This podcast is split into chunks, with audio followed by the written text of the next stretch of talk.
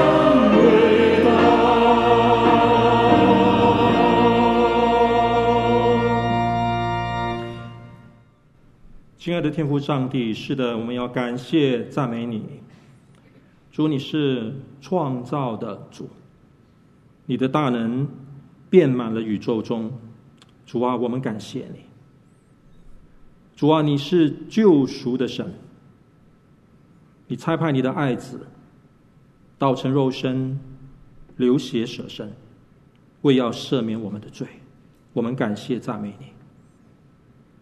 主啊，我们感谢你，你是终末的上帝，至终的荣耀、忠诚的辉煌，都在你那里。也因此，我们拥有从你而来的盼望。我们要崇拜敬奉，并要颂扬神啊，你真伟大。我们何等的软弱！常常忘记你这位伟大的神，愿你在我们中间掌王权、居首位。愿今天你在我们当中，也愿我们今天的敬拜讨你喜悦。靠耶稣基督的名祷告，阿门。会众们请坐。赞美两百零五首。耶稣，你的全胜的爱，我们先来唱第一跟第二节。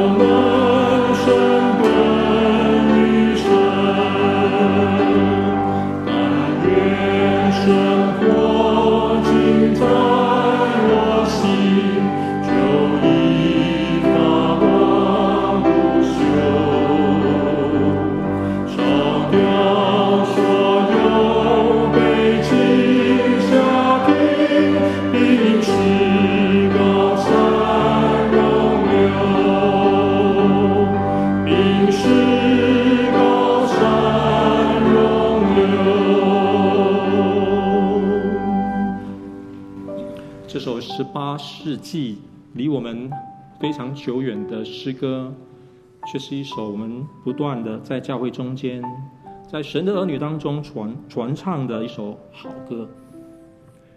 当年，约翰卫斯理跟查理卫斯理两兄弟，他们带来的宣道会或者宣道卫理公会的运动，他们非常非常强调我们跟神的关系，追求效法。完美的上帝，活出圣洁的生命。这首歌原来有十二节，早年的诗歌啊，都是结束跟歌词内容非常的丰富，像一篇完整的信息。但这首歌原来的那个歌名是我的上帝，我知道我属于你。那这中间我们唱的这五节是从当中节录出来的五节。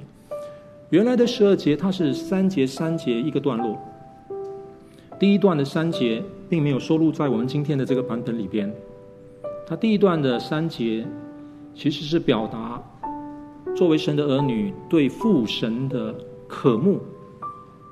其中它有一句啊，说到我用颤抖的手握住你，却不让你走，直到我能够坚定地站在你面前。你的所有的良善，我都领受，表达出这个歌咏的者歌歌唱者他心中对父神的渴望和爱慕。第二段就讲到耶稣的爱，也就是第二段有四五六节。我们今天唱的这第一节是他原来诗歌的第四节，就耶稣你全盛的爱已经浇灌我心，在唱颂耶稣基督为我们。的受死受难，帮助我们回到神面前。第三段也就是收录在我们今天的版本里边的二三四节，是它的原来的曲目的七八九节，都在唱圣灵。所以你会注意到呢，二三四节描写圣灵的时候，都提到了火。所以二三四节都提到这个火，圣灵帮助我们在父神的旨意中，在基督的爱里面越来越更新。让这个火来融化我们，烧尽我们的罪，烧亮我们的生命，让我们可以更加靠近神的心意。他的第四段是唱到上帝的伟大救恩的完成，让我们能够可以追随他。我们的第五节是原来的曲的最后一节，第十二节。摇动的心，求你扶叶。使它变成尖牙，基督成为我的世界，我的全心尘爱，我的全心尘爱。非常美的诗歌。我们查把第一节到第五节来唱过，一边唱，求神让歌词在我们的心中追逼我们来渴慕这位上帝。信仰是真实的，真实到每一天生活的每一个方面。但有时候，我们让生活中周遭的世界填补了我们的心，忘记了这位爱我们的神。我们一起来唱第一到第五节。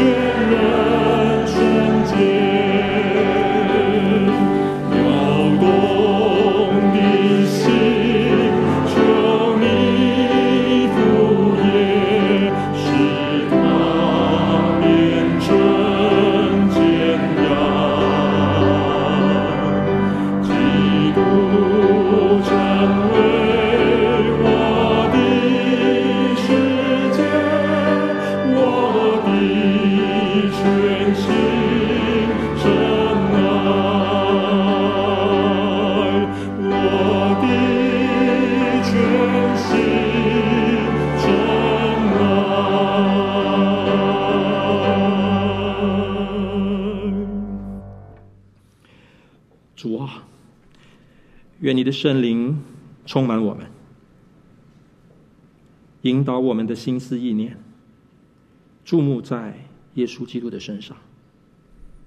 他是你差派来，道成肉身，为我们死而复活的主。主，当今天我们侍立在你面前的时候，愿你再次让我们记得，被你来提醒，我们今日成了何等样的人，全是你的恩典。求主让我们的心再次来被你摇撼。我们可能已经沉睡，我们甚至很可能迷失，可能我们在极度的忧伤中茫然的里边。主啊，无论我们被任何的人事物影响了我们，把我们从你吸引开来，把我们从你。在你跟在我们跟你中间产生距离，主啊，愿你帮助我们今天再次回到你的面前，求你圣灵如火一般来焚烧我们，来炼净我们，叫你自己的心意再次向我们显明，叫你的圣洁。再次流露在我们当中，叫你的爱可以成为我们中间每个人心中所系、灵里盼望的基础。我们不至于被罪所胜，我们也不害怕遇到任何的困难，因为主，我们知道，在基督里边，你有全盛的爱。愿主今天在我们中间得着我们，靠耶稣基督的名祷告。我们在天上的父，愿人都尊你的名为圣。愿你的国降临。愿你的旨意行在地上，如同行在天上。我们日用的饮食，今日赐给我们，免我们的债，如同我们免了人的债，不叫我们遇见试探。救我们脱离凶恶，因为国度、权柄、荣耀，全是你的，直到永远。阿门。会众们，请坐。今天洗耳诗班在我们中间要以《耶稣领我进十架》这首诗歌来带领我们敬拜。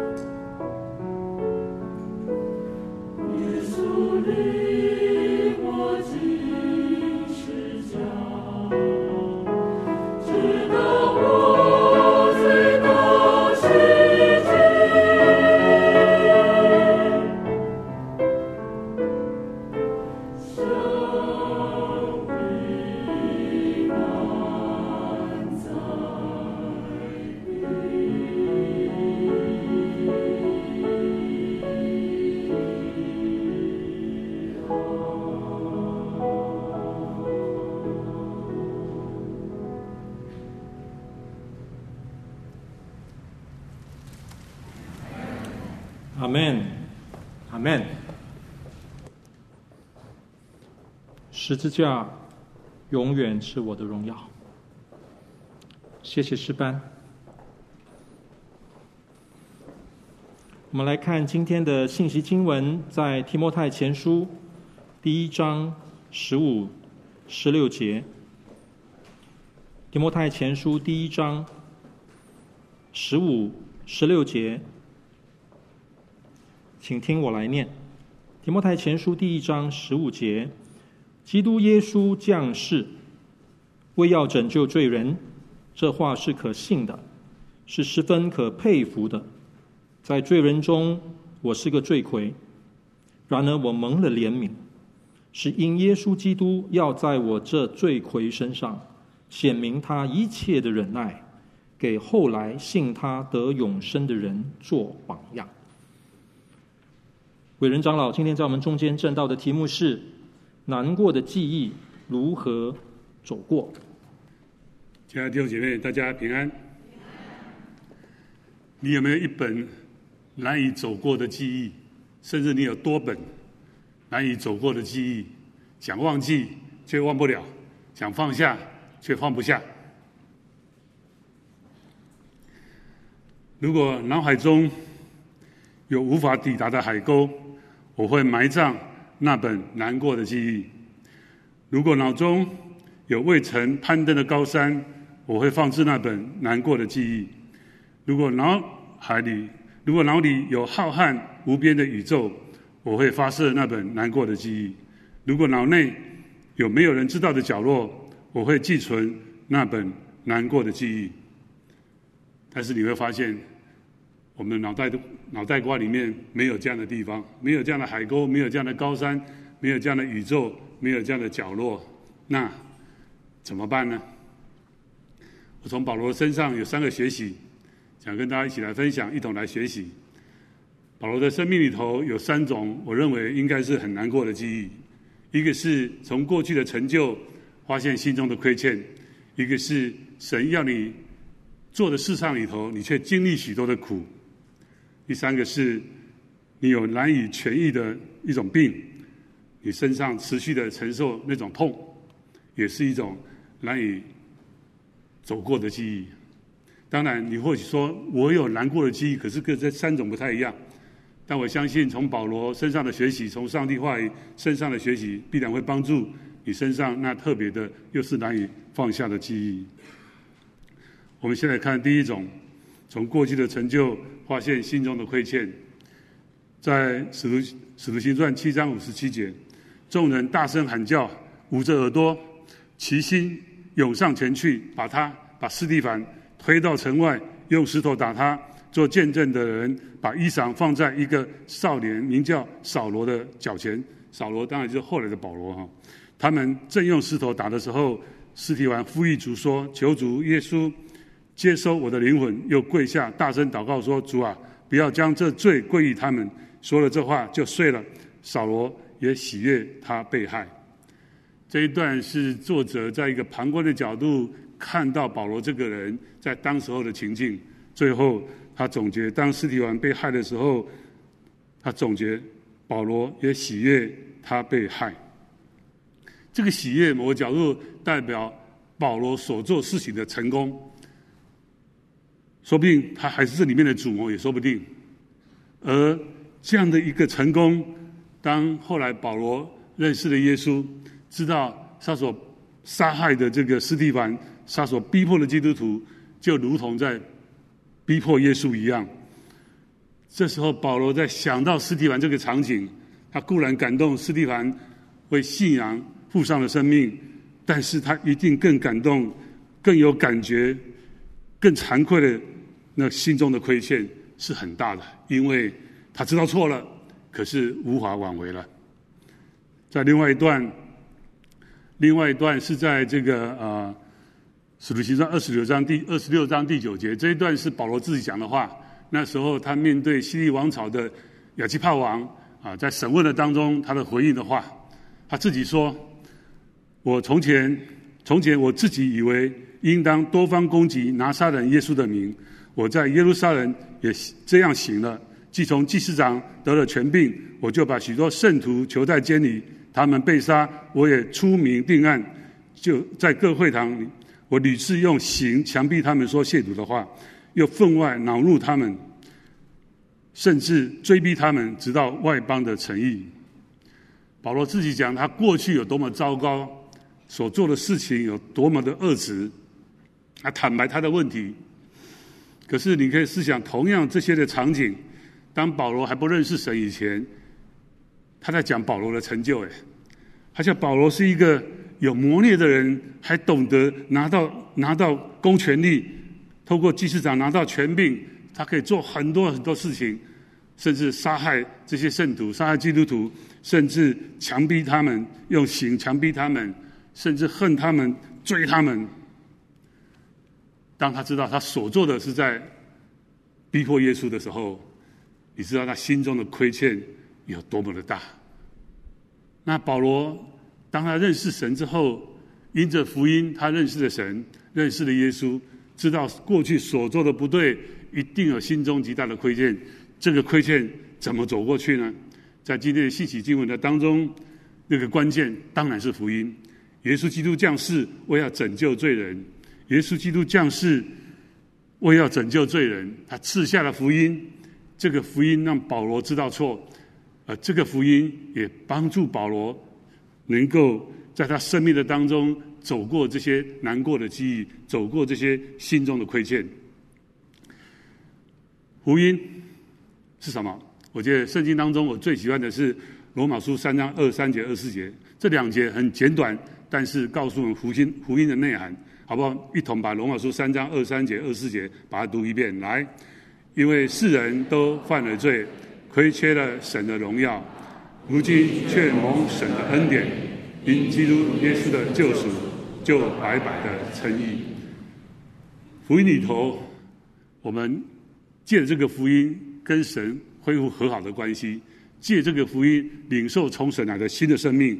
这生命里头有三大极大的力量，第一个是认罪，因世人都犯了罪，亏缺了神的荣耀。所以，我们领受救赎前都承认我们是个罪人，我们自己没办法救自己，我们跟神的关系是隔绝的。我们生命亏缺了他的荣耀，所以我们要认罪来领受这个赦罪的恩典。如今却蒙神的恩典，因基督耶稣的救赎，因着这个救赎，我们领受了，因为这个福音，我们相信了，所以我们有一个新的身份。这个身份不是世上任何群体可以给的。那是一个属神儿女生命的位分，我们开始学习看这个生活为宝贵，而且怎么样在我们每一个人不同的啊群体里面的身份跟职分里面，要来活出属神儿女生命的位分。我们看这个认这个这个生命的位分为最宝贵，这个叫认分，是来自于福音的。然后在未来呢，以耶稣基督的救赎，你可以白白称义。你有一个属神的生命，来亲近神，来读神的话，来听到，来祷告。你知道你会一直的来依靠这个神往前生活，过每一天，面对任何的困难跟挑战，就是认定这个神，因为这是唯一的盼望，唯一的救赎。所以福音里头有这三大的力量，我称之为认罪、认份跟认神。这三个力量并不是一个教条，这三个力量也不是一个限制。而是让你生命可以得这得到自由的一种一种能力，也是一种恩典，更是一种应许。福音是神的大人，要救一切相信的。而这福音里头的这个三大要素，我相信保罗领受福音、传扬福音，整个过程当中，他知道他是一个。蒙恩的罪人，甚至在罪人中，他是个罪魁。这个记忆一定帮助保罗常常的认罪，因为他依旧是个罪人，是个罪魁。所以那个认罪是知道你生命亏缺神的荣耀，得罪神，而且无法自救，所以我们懂得认罪。那个认份是因为他相信了福音，接受了救赎，领受了属神儿女生命的位份，这是一生当中最宝贵的位份。然后认神呢，是他依靠认定这个神在地上的身份跟职分，来活出属神生命的位分，来听聆听上帝的话，来遵行神的话。这是福音里头的生命的三任。这生命的三任，也是保罗面对他心中的亏欠能够走过的关键的力量。当你有机会带人带领人信主做决志祷告的时候，不要忘了这三大重点。你第一个要帮助他承认啊，甚至带着他祷告，承认他是个罪人，因为他如果不是个罪人，就与救赎无关了。但我们都是个罪人。然后呢，你既然接受了耶稣基督，接受了福音，以前有一个比喻，你坐在生命的宝座，如今要给给谁坐？给救赎你的基督救赎主来做。给爱你的神来做，你要从宝座上，你的老我从宝座上下来，这个认份。以前你以为你最大，现在耶稣最大。然后之后未来的一生呢，不再听你宝座下那个老我的声音，要听宝座上耶稣基督的声音，听神的声音，这叫认神。所以，决志祷告里面应当就有这三大的重点。所以我们再来看刚刚我们所读的这个信息经文的当中。保罗怎么度过去？他知道他领受了福音，而且在罪人中，他是个罪魁，他是认罪的。这个认罪让保罗的生命可以持续的倚靠神、敬畏神，因为他若再离开神，那过去的那个罪恐怕回来要把他吞吃的。所以再加上他所做的一切，那个生命里头，他在罪人中，我是个罪魁，帮助他更敬畏神。然而我蒙了怜悯，以前是逼迫基督的，如今他却蒙了拣选，蒙了怜悯，蒙了救赎，他成了上帝的儿女。而这这是一个认份。他以前看重是怎么去逼迫基督徒的那个身份，如今他看重的是他是上帝所拣选的上帝的儿女。然后。以耶稣基督要在保罗这罪魁的身上显明他一切的忍耐，给后来信他得永生的人做榜样。保罗一生就是认定这个神，传这个福音，众人看他，看他认定神以后生命的改变，知道这个福音也可以帮助每一个人的生命的改变。只要持续的认定这个神，所以《使徒行传》二十六章二十节，保罗说：“先在大马色，后在耶路撒冷和犹太全地以及外邦，劝勉他们。”啊，劝勉他们，这个他们当然就是外邦人，可能是君王，可能是这个以色列人，应当悔改归向神。悔改归向神就是认罪跟认份，然后行事与悔改的心相称，就是认份与认神，都在福音的里头。我们悔改归向神，我们行事与悔改的心相称，都在福音给神所给我们的生命力的里头。我相信认罪、认份、认神，帮保罗在未来的当中。走过那许多的困难，许多的那样一个甚至心中的亏欠，弟兄姐，你有这样的经历吗？前不久啊、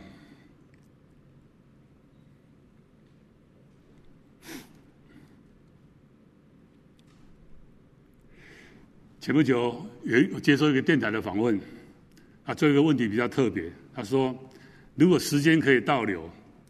你会最想回去你过去人生的哪一段？为什么？当他把这个问题讲完之后，一有一件在脑海中已经忘记的事，通通浮现出来了。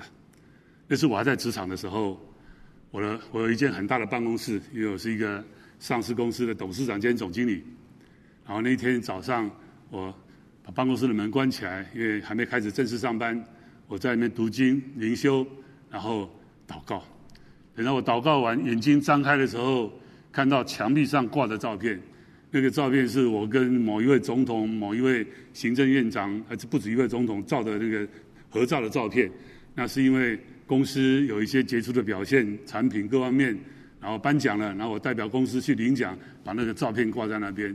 同时，我眼光也看一下，我桌子旁边有立起来一个一一个奖状，那个奖状是很。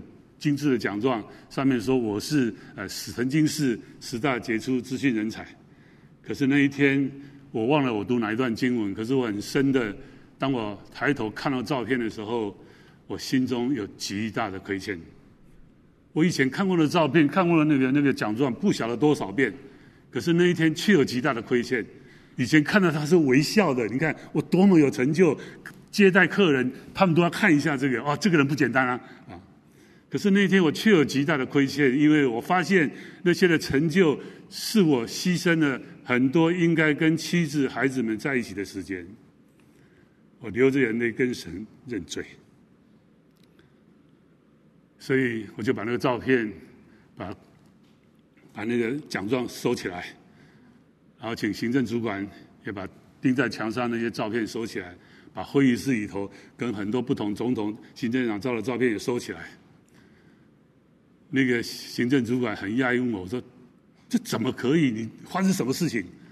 我说：“这些照片虽然是世人看好像是很大的成就，在我来看，我却是我心中很深的亏欠。”我说：“如果要彰显些什么，也应当是挂上我们众人一同努力的产品，把那个产品的照片挂起来，把这些照片收起来。”当然，他当然就照做了。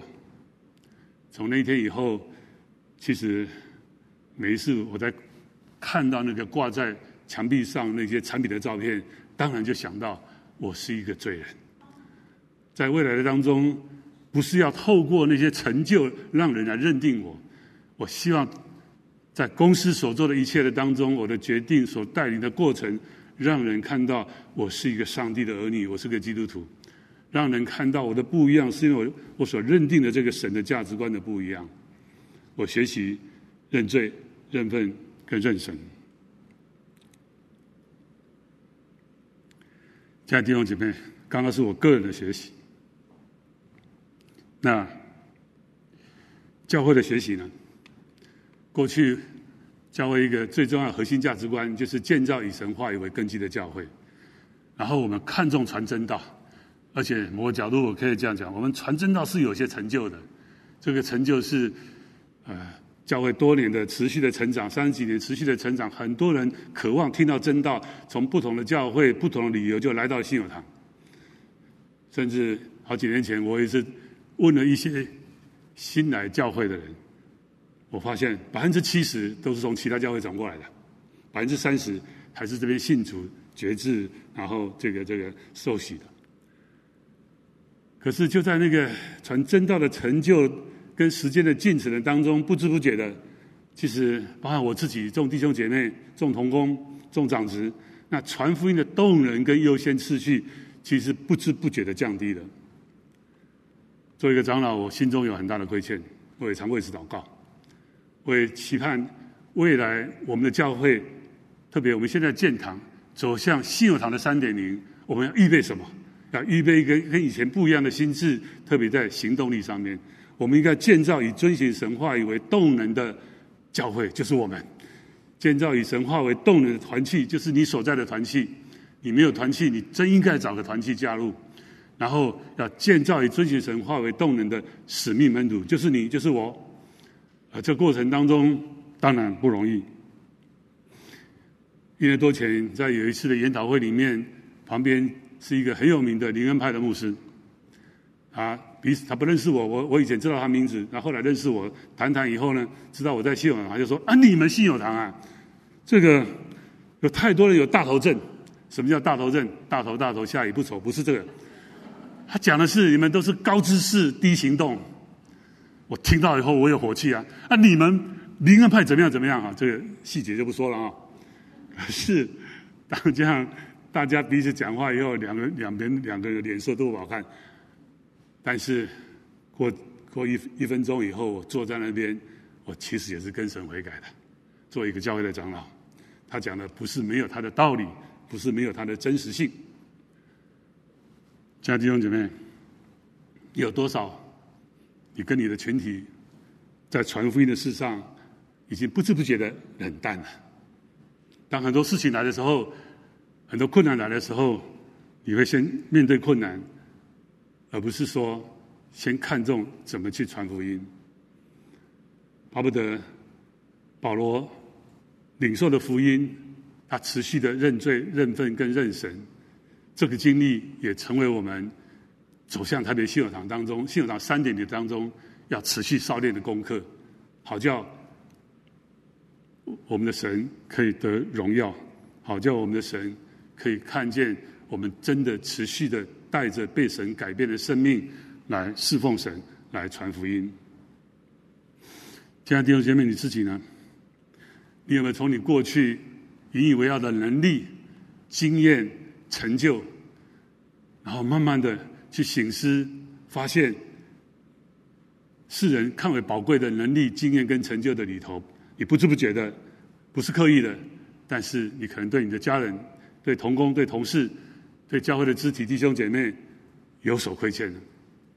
啊，这个亏欠怎么走过去呢？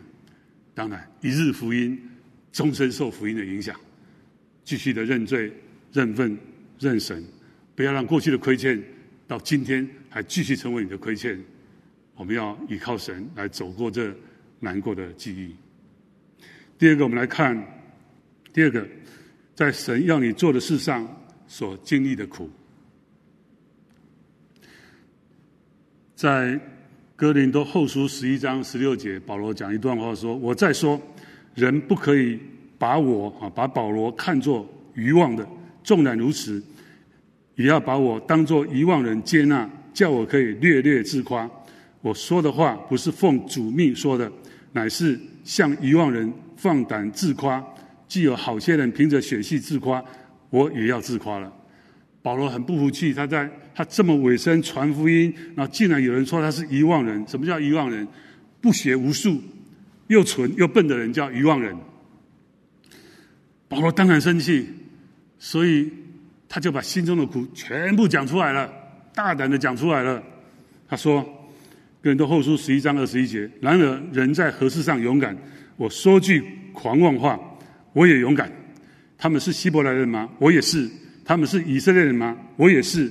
他们是亚伯拉罕的后裔吗？我也是。他们是基督的仆人吗？我说句狂话，我更是。我比他们都受老虎，都下监里，受鞭打是过重的，冒死是屡次有的。所以保罗在传福音的过程当中有许多的苦，这些的苦绝对不是苦过以后就一点都再记不起来，全部忘记了。没有，我觉得保罗记得清清楚楚，所以他继续往下讲。保罗说，被犹太人鞭打过五次，每次四十减一下，因为照摩西五经记载，犹太人最多只能够打四十下，可四十减一下就就是三十九。他为什么不讲三九呢？讲事实是说我被打到极限了啊。也被棍打了三次，被石头打了一次，译者常坏三次，一昼一夜在深海里，又屡次行远路，遭江河的危险、盗贼的危险、童子的危险、外邦人的危险、城里的危险、旷野的危险、海中的危险、假弟兄的危险，受劳碌、受困苦，多次不得睡，又饥又渴，多次不得食，受寒冷，赤身肉体。除了这外面的事，还有为众教会挂心的事，天天压在我身上。有谁软弱我不软弱呢？有谁跌倒我不焦急呢？我觉得保罗对他在传福音以后所有的经历的一切的难处，他历历在目，记在奶豆瓜里头。这些东西很容易走过吗？哎，我是传福音呢，还受这种苦，不容易。但是当然，保罗是走过去了。固然他记得清楚，走过去的意思不是说你完全忘记了，而是他不会对你产生任何不好的远离神的那个影响。那个走过去是怎么走过去的呢？我深信保罗一定会想起耶稣基督对他的呼召，回到起初他遇见神的那个初衷、那个初心，因为那是神给他的意象，特别透过亚拿尼亚去跟保罗说：“你只管去。”他是我所拣选的器皿，也要在外邦人和君王并以色列面前宣扬我的名。我要指示他为我的名必须受许多的苦难。亚拿尼亚就去了，进入那家，就是保罗的家，把手按在扫罗身上，说：“兄弟扫罗，在你来的路上，向你显现的主就是耶稣，打发我来，叫我叫你能看见，又被圣灵充满。”任何的难处，回到上帝所给他的意象，给他的托付，在这个里头，我相信保罗知道他跟神的关系，他要做的事，更知道他为什么要受苦，所以那些苦就算不得苦的，而是与主同苦的一种荣耀。在亚拿尼亚为他按手的祷告里面，叫他能看见，因为保罗的眼睛在看见那个大光的时候，眼睛就看不见了。这时候为他祷告以后都能够看见。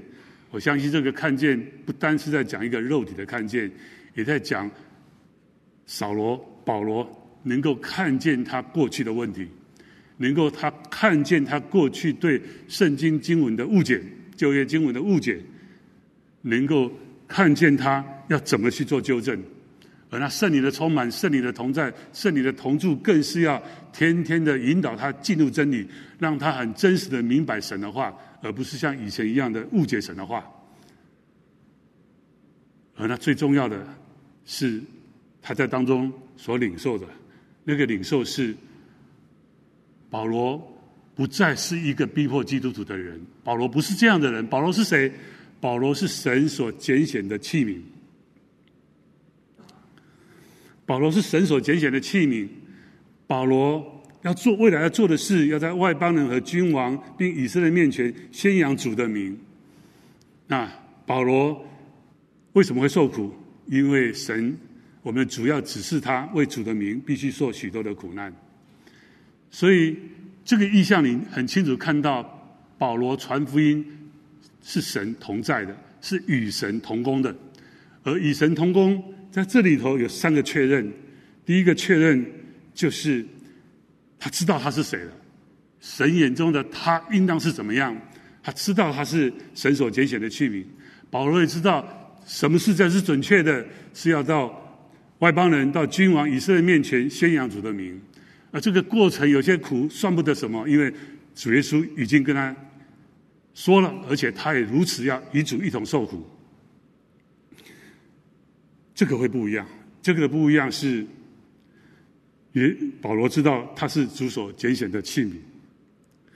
各位知道，属神生命的位分，虽然我们在座绝大部分可可能都是基督徒了，你可能不知道他的宝贵。但我盼望你在难处的当中，不要想到肉体的你，在你流眼泪的当中，总要想到你应当看为最宝贵的，你是个基督徒，是个属神生命儿女的这个身份。教会有一位我们。信友堂三十几年前差派的第一位宣教士，如今还在创底地区宣传福音。那你知道，在创底地区传福音的呃宣教士都不能用真名，要用一个代名。那这位宣教士把自己取的代名叫什么呢？叫耀名，荣耀的耀，器皿的名。我相信他为什么当起这个名字，我也就也跟他谈，因为。他是神所特别拣选呼召，在那里，在一个不容易传福音的地方来为主传福音，因为他是神是主所拣选的器皿。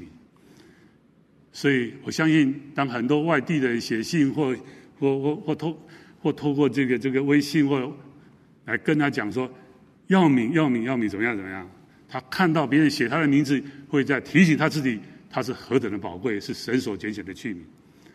当这个身份对了，当然他还知道他为什么要做。他在外邦人像保罗一样要去传福音，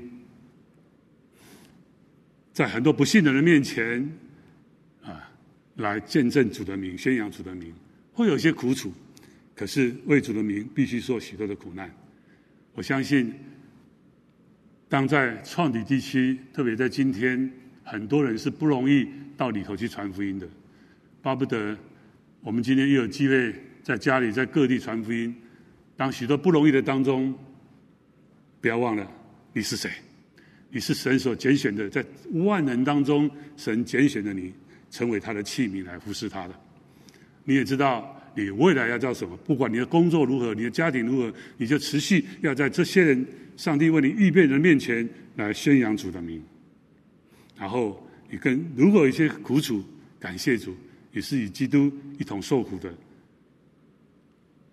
所以我们看保罗所说的话，在使徒行传二十六章十九节，亚基帕王啊，我故此没有违背那从天上来的意象，因为保罗知道他是谁，他是神所拣选的器皿，而且他知道他要做什么，要在外邦人跟君王以色列面前宣扬主的名，他持续的如此，他从来没有违背从天上来的意象。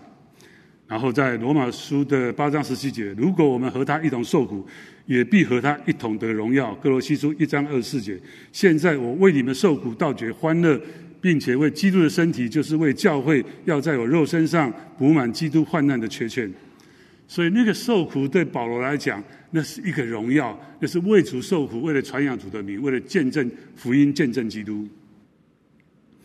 所以巴不得，若你在服侍的里头，在工作的里头，你觉得很苦，你要回到起初你遇见神的那个情那个情境，想一想你是谁，想一想，想一想你是谁，想一想你应当做什么，想一想为什么会有这些苦。当你定睛在耶稣基督身上的时候，你会有新的看见，那些看见你会感恩，不再被那个苦，可能还是继续会苦，但是不再会被那个苦所捆绑了。不到两年前，我在一个机构里面做顾问，帮助他们怎么建造一个合神心意的文化。然后在一次重要会议当中呢，我又总结了一些问题。然后讲完之后，我下来，另外这个机构的主事者上台讲了一些话。啊，越讲我就看他脸越臭。然后最后就讲到，伟人长老，请你以后闭嘴，我们没有文化的问题。口气很不好，我那时候坐在下面。第一个回应当然是火气，我想到的是，我要很愤怒的站起来，拍一下桌子，讲一些生气的话，最后补上那一句“老子不干了”。可是当我想到我不干的时候，真的很清楚的有一句话：“你是谁？你是谁？”当然，那个回忆马上在我脑海里，我是。我是你所拣选的器皿，而且你为我今天能够做一个组织健康发展的顾问，已经预备很多年的器皿。所以上面讲的还在吗，但是我先跟神认罪。原来我还是这么血气的人。我要看重的是他所为他拣选我的，我是一个属神的器皿。我为何而做？在传一个从上帝话语来当中，怎么在组织的运作里头，在文化里头，能够见证有基督的身体来见证基督呢？而我传递的属神的价值观，跟属世界的价值观不一样，这里头会有冲突，当然也会产生产生火花。这个火花一定有人要受苦，有一些感受一些苦楚。而我因为为了主的缘故，这样受苦，为义受逼迫，不是更有福吗？哎呀！跟神认罪完就有那个喜乐啊！他在上面讲我的不对，我在下面，当然我不好意思笑太大声，可是我的心里头是微笑的，因为我知道我是谁。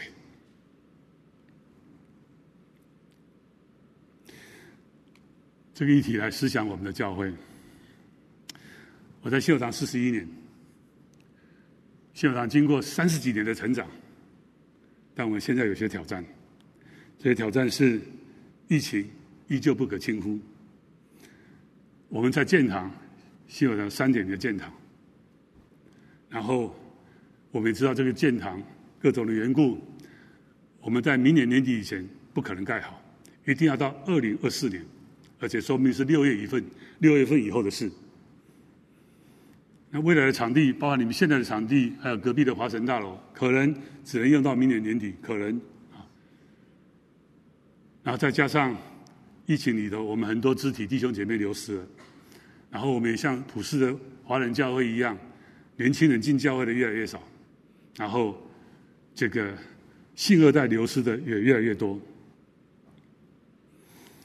其实从疫情，从搬迁到疫情，我们至少可能有好几百位的弟兄姐妹是失联的。所以怎么看信友堂的未来？好像我们来到一个转折点，这个转折点，我们是往上转折，还是我们往下转折？未来的路当如何走？关键在我们这一代，关键在我们建堂的这未来两到三年，这个这个转折会决定我们是往上继续得到上帝的喜悦，还是往下往一个不对的方向走呢？巴不得。当这样面对将来这些挑战跟困难的时候，我们总要想想信友堂是谁？信友堂是主带领跟祝福的。当然，我从过去的历史讲到现在，信友堂是神所带领跟祝福的教会，是一个福音派的教会。我不是说福音派有多了不起，而是说我们多么看重上帝的话语，当然不是只有看重在知识上，也要看重在行为上。而当今这样福音派的教会是稀少的，我们应当是带头做榜样的。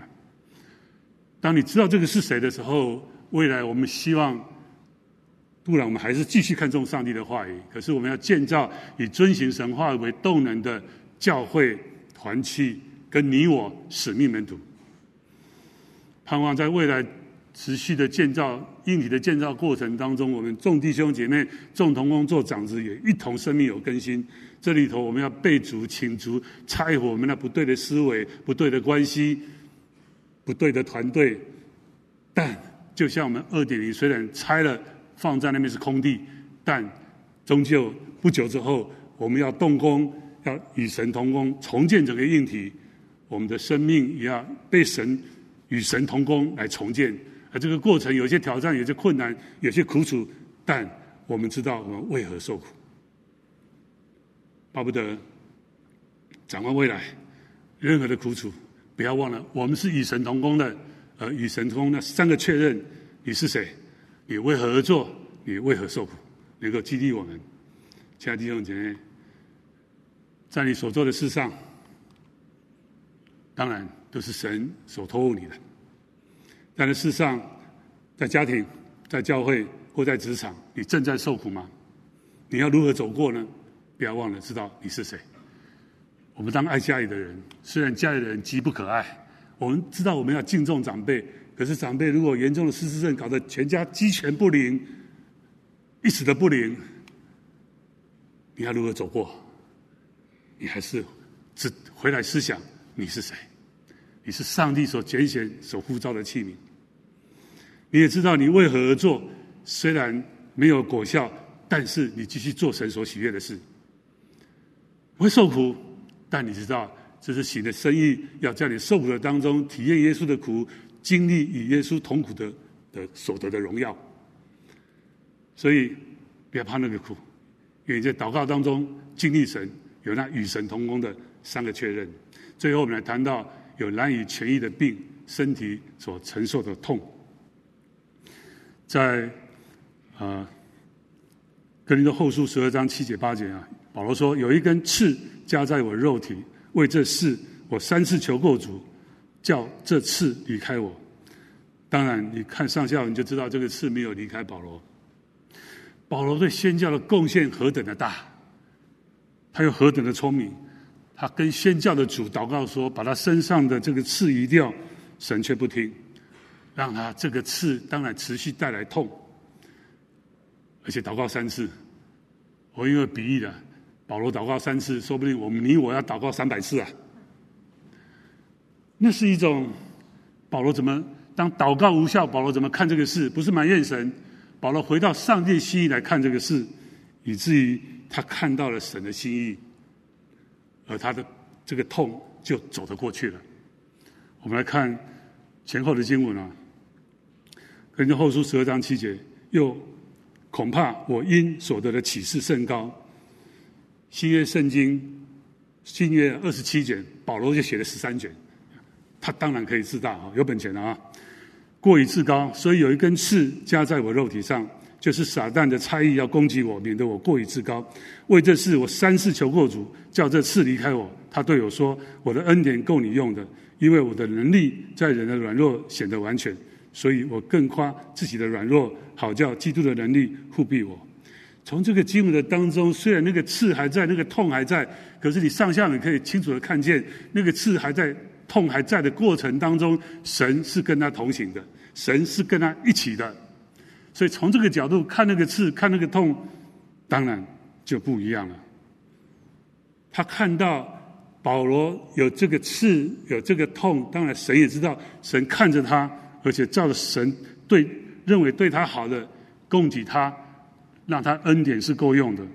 要叫保罗就算有刺，就算身体有没办法痊愈的病，依旧可以经历保罗自己说的万事都互相效力，叫爱神的得益处。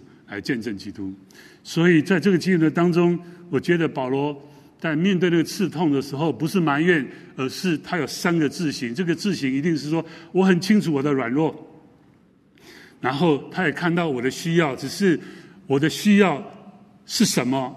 保罗不再由自己的角度来决定，而由神的角度来决定，用神的心意来决定。这个决定，保罗还是看见恩典够用。这根刺没有影响保罗传福音到各地，面临各样的挑战，通通都没有影响。而且保罗在这根刺所展现的见证，那是神的能力在他的身上显得完全。所以保罗说：“我更喜悦。”更喜欢夸自己的软弱，好叫基督的能力护庇我。这是与神同行的三个字型。巴不得当你面对病痛的时候，你会有三个思考：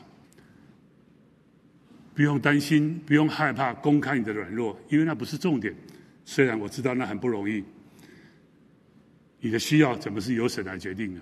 那个高度、自由度就不一样了。而你的见证是他必兴旺，我必衰微，是靠神不靠己。他的能力在我的软弱上是显得完全的。我要讲一个见证，这个见证是我们教会亚金团契快乐小组有一个弟兄叫李全成，很多老一辈的现场弟兄姐妹说不定也都知道他。他两千年被医生诊断是罕见的疾病，遗传性的痉挛下肢无力。无药可医啊，导致下肢逐渐的衰退，到最后无法走路，也没办法复健。那过去二十年，全程送急诊、住院的次数难以计算，经常有时候晚上都要跑到诊所去打个止痛针，那是经常有的事情。他的病痛，所有的医生都束手无策，我们只能为他祷告。很多人对这个名字很熟悉，却不曾见过他，因为他这个病痛不太可能来教会，不太可能来团契。特别是最后那十年，但是对这个名字很熟悉，因为我们常常为他祷告。感谢主，今年的六月二十二号，全程被主接走了，而且在家是安详过世的。他在二零一四、二零一四、一二年写过一篇文章，叫《何谓幸福》。全程这么说。会自行走路是幸福，本人已完全失去自行走路的能力；会自行站立是幸福，本人已完全失去失去自行站立的能力；人自行洗澡是幸福，本人目前要太太帮忙洗澡；人自行穿衣裤是幸福，本人目前要太太帮忙穿衣裤；生病时医生可以找到治疗的方法是幸福，本人的病所有的医生都束手无策；路上的清洁工看见太太帮我推轮椅，很羡慕。或许这也是一种幸福，我很珍惜，感谢上帝赐给一赐给我一个好太太。天气好的时候，太太推着轮椅上的我去台大校园晒太阳，观赏绿色植物和美丽的花草，我很珍惜。我的眼睛可以观赏美丽的朝阳和夕阳，我很珍惜。我的鼻子可以呼吸新鲜空气，能闻可爱的花香，我很珍惜。我的耳朵可以欣赏美妙的音乐，我很珍惜。我的皮肤可以感觉痛痒。冷热，我很珍惜；我有良好的胃口，可以品尝美味的食物，我很珍惜；靠安眠药可以好好睡一觉，我很珍惜。我的教会弟兄姐妹经常为我的病祷告，我很珍惜。我没有因为失去而无法回复的部分懊恼得忧郁症，我很珍惜。我信仰的上帝可以垂听我的祷告，让我走在死荫的幽谷也不怕遭害，我很珍惜。最后他说：“亲爱的朋友，要珍惜目前所拥有的一切。”不懊恼已失去而无法回复的部分，快乐地活在当下。愿上帝祝福你们。全程的软弱，那是一个无法治愈的罕见的疾病。他的需要，他知道上帝的心意。那个需要不是由医生来决定，不是他他来决定，由神来决定。而且从那篇文章你就知道，神的恩典是够用的。而他的见证呢？身体越来越衰败，但是他必兴旺，我必衰微。他是靠神不靠己，神的能力在全程软弱上显得完全，让他能够珍惜一切所拥有的。虽然对我们来讲可能是那么的普遍，那么的普通。所以从仁义，当你在病痛的时候，从仁义，从人的角度来看，你会看到自己所没有的，你会问神为什么不给你所需要的。但从神的意思来看，你会先看到你自己已经有拥有的，为这些拥有，你会珍惜，你会向神献上感恩。亲爱的弟兄姐妹，如果你没有参加教会的收不到教会的代祷信，你是教会的肢体，你是教会的家人，应当收代祷信。但是也应该找时间来参加教会的祷告，因为每一封代祷信，每一个教会的祷告会，你就会发现，好些个肢体他们的病是难以治愈的，他们需要的一个是一个生命力。当然，神若愿医治，感谢主，急或不难，我们真的是为他求有一个从神来的那个同行的生命，这个生命可以胜过病痛。全程说为我的教会的弟兄姐妹经常为我的病祷告，我很珍惜。现在弟兄姐妹走向。信友堂三点零，我们有许多的困难跟挑战，包含我们很多肢体的病痛，你在其中吗？为他们祷告，你在其中吗？巴不得你都在其中，因为走向信友堂三点零，刚刚讲我们需要去传福音，我们更需要很多弟兄姐妹为很多自己的所望，为教会的所望一起来祷告。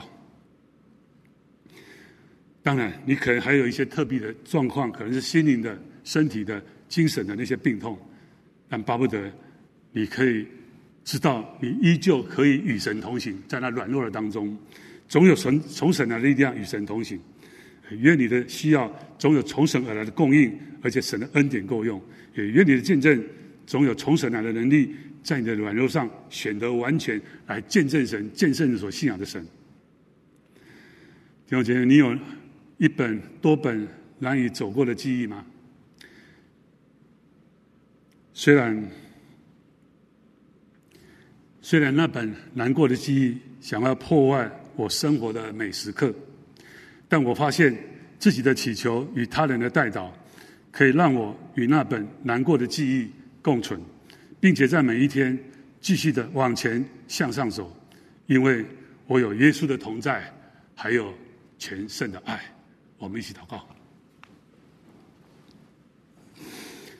主，谢谢你透过保罗生命的见证，在许多难以走过的记忆，他走过了，他胜过了。如同耶稣说的：“我们世上，我们在这世上虽有患难，但我们可以放心，因为属神的生命、属基督的生命已经胜过了这个世界。”主，还是为在座的所有弟兄姐妹，或者啊、呃、网络上的弟兄姐妹、慕道的朋友一同来祷告。主啊，如果我们心中，有难以放下的恨，难以放下的苦，难以放下的痛，难以放下的心中的亏欠，主啊，叫我们来领受福音。没有信耶稣的，愿意让圣灵在你身上做工，来打开你的心门，来领受耶稣，来相信福音。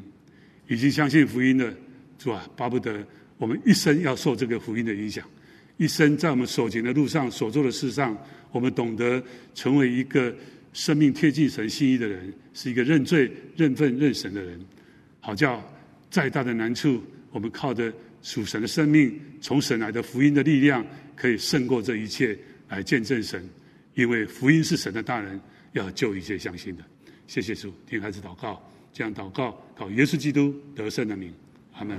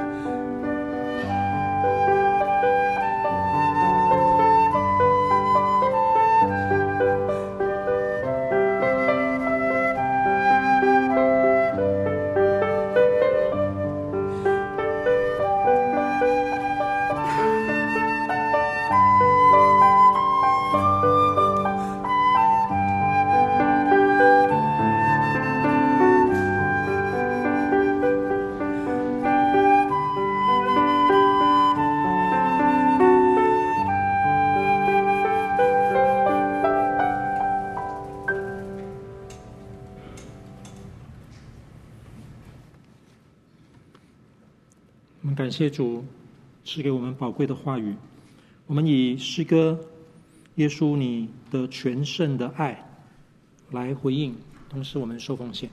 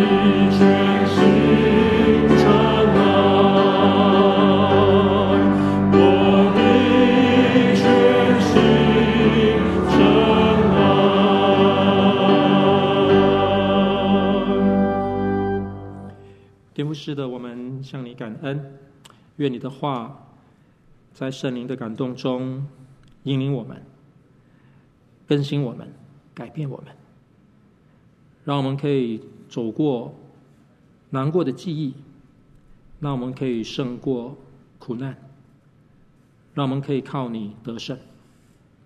主啊，我们所奉献的，愿你来悦纳，帮助我们在我们的身外之物，甚至我们的全人全心。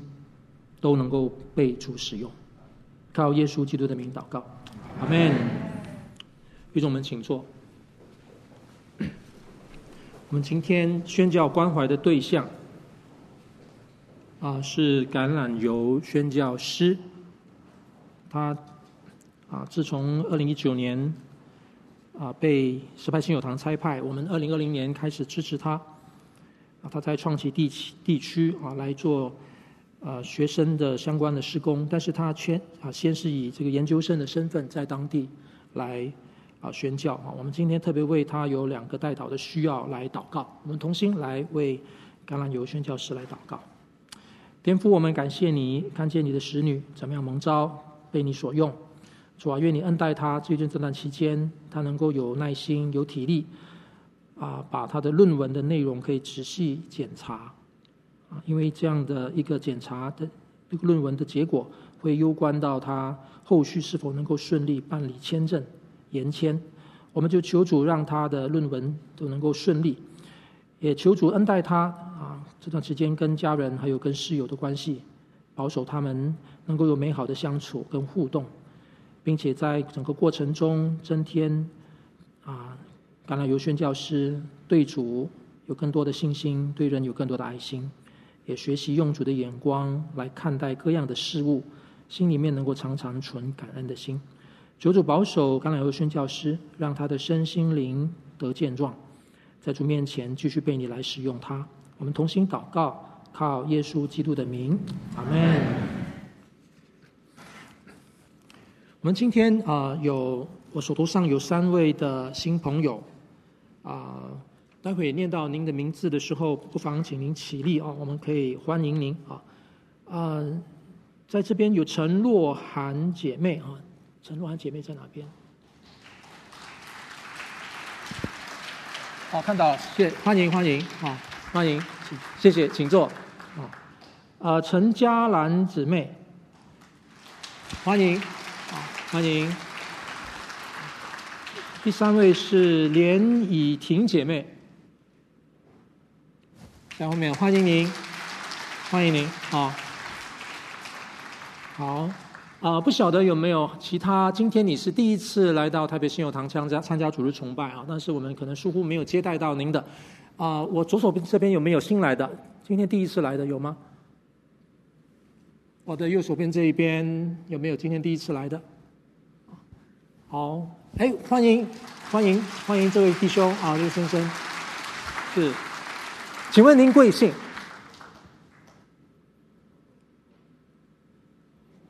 黄，黄先生，欢迎您，欢迎您，啊，欢迎您，是。还有吗？不用客气啊，有没有今天第一次来的？挥个手啊！好，我想我们各楼层可能还有一些新朋友，还是一样代表教会欢迎你们哈。我们一同来唱欢迎歌，来欢迎我们今天的新朋友。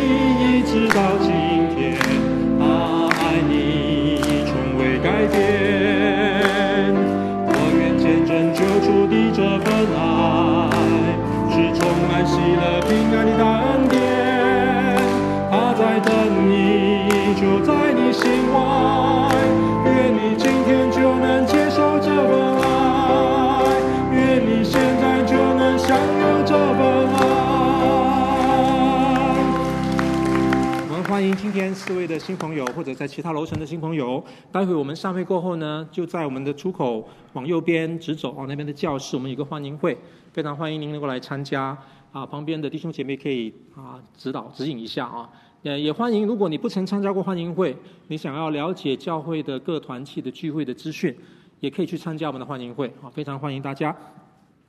好，我们来看一下教会的消息啊，嗯。有一个比较重大的消息是关于我们团契聚会时间的调整哈。自从啊自九月九月起哈，我们下个月起雅歌、抗力、青少、少年四个团契聚会的时间都调整到每周六下午的四点到六点啊。然后呢，幼年团契聚会的时间也同样的调整到每周六下午的四点到五点半啊。所以非常欢迎。亲子家庭啊，能够一同来参加团契啊，这是一个重要的时间异动的报告。啊，再来我们来看周报的第三项是今天主日下午一点半到三点，我们就在这一栋福音大楼的 B 十三啊，就是上面的教室啊，啊十三，我们 B 十三教室有办了一个疫情后营商啊宣教的挑战与契机的一个宣教讲座啊，所以非常欢迎。有兴趣、有负担的弟兄姐妹们，可以到时候去参加。第四是我们下一季成人主日学的这个课程的预告啊。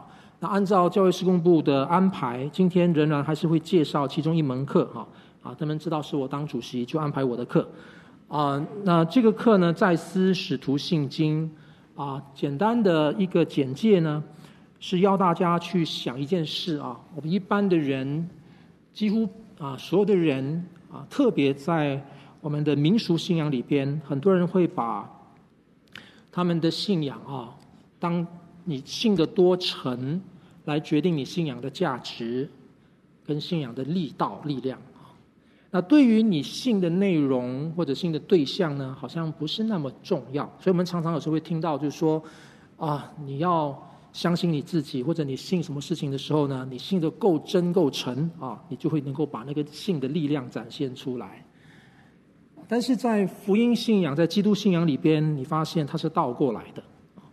就你信仰的内容或者你信仰的对象，决定了你的信仰的价值跟力道，而不是你信的多深多沉。啊，关键是你的对象，你信仰的对象，你信仰的内容，他才会形塑你信心的价值跟他的力量。这是为什么在基督信仰里边，我们有使徒信经这一回这回事。他用最浓缩的方式，想帮助我们不断的被提醒，不断的被温习，到底你在信什么？所以《使徒信经》，我们每个主日都在背啊，呃，希望这个《使徒信经》的经义能够更多的被我们来展现、来体会、来领受。凡是浓缩的浓缩的东西，一定有它的好处，但有些时候呢，也会有它的副作用。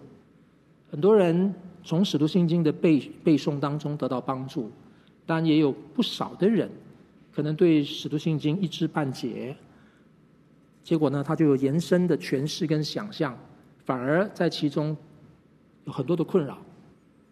比如说，其中最出名的一句“降在阴间”，会让好多华人基督徒一直以为，哦，原来信耶稣，你死后没有关系，因为你还有。得救的机会，我只是举一个这样的例子。事实上，每一句都非常的千锤百炼，每一句带出来的不单是信仰的实质，也让我们看到其中福音的精髓。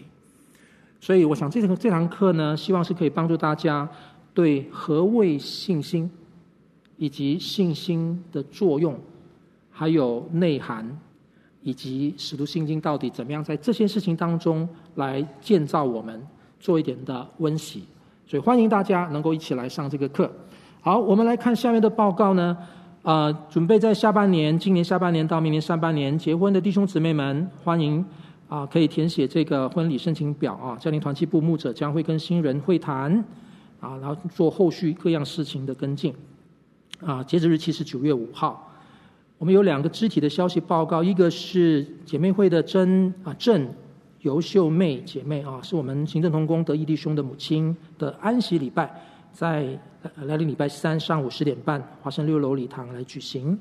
另外一个是啊邓李李芙蓉姐妹啊，她的安息礼拜在八月二十六号礼拜五上午十点半，在华盛六楼礼堂举行。我们求主安慰两个商家啊，协助他们同在。啊，重要的报告是下个主日崇拜，我们是福音的主日，非常欢迎大家去邀约福音的朋友一同来参加，并且为这个聚会、为崇拜，也为受邀的每一位来祷告，求主恩待他们，让他们能够认识基督。好，我想今天我的报告到这里，我们一同来起立唱三一颂。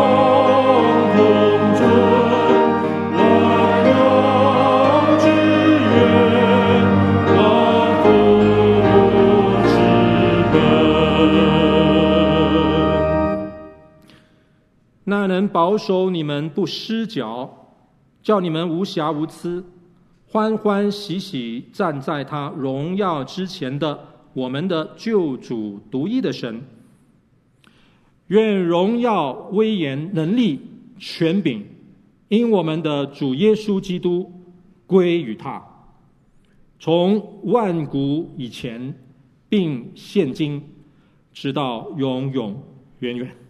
阿门。哦，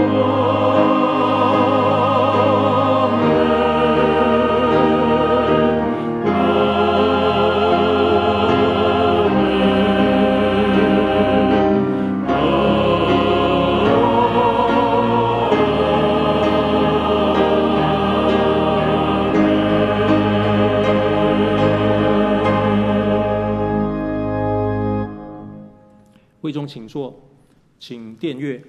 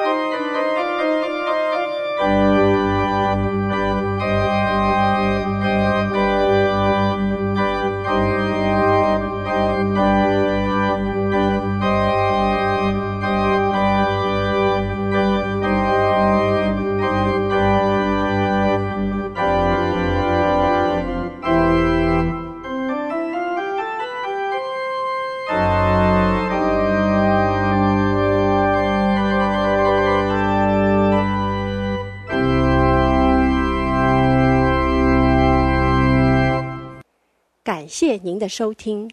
若需进一步详细资讯，请上本堂网站：www 点 hfpchurch 点 org 点 tw。本堂地址：台北市罗斯福路三段两百六十九巷五号。谢谢。